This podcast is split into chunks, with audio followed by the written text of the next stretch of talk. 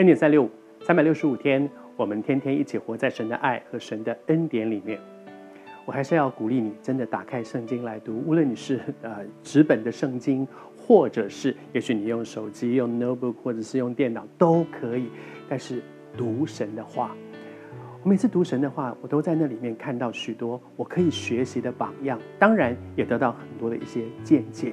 好像约西亚，约西亚是一个带来极大的改变的一个人，我羡慕这样的人，那我就要学。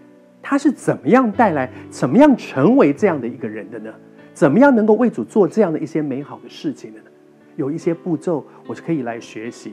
好像当约西亚知道神给他们以色列人有机会悔改，神延后了那个刑罚和管教，留了一些时间让他们去悔改，他就觉得我要把握这个时间，然后我一定要带来这些改变。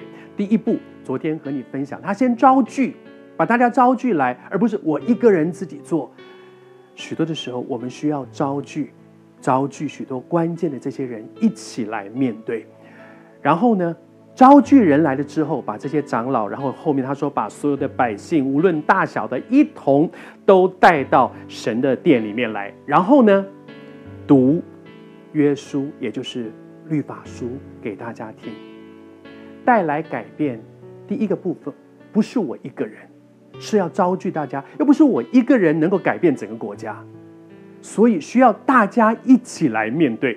那么来了以后，马上说第一步做什么？第二步做什么？第三步不，他做的第一件事情，招聚来的是把神的话讲清楚。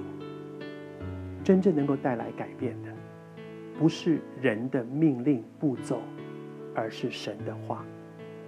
好多年前，我还很年轻的时候，在啊念书。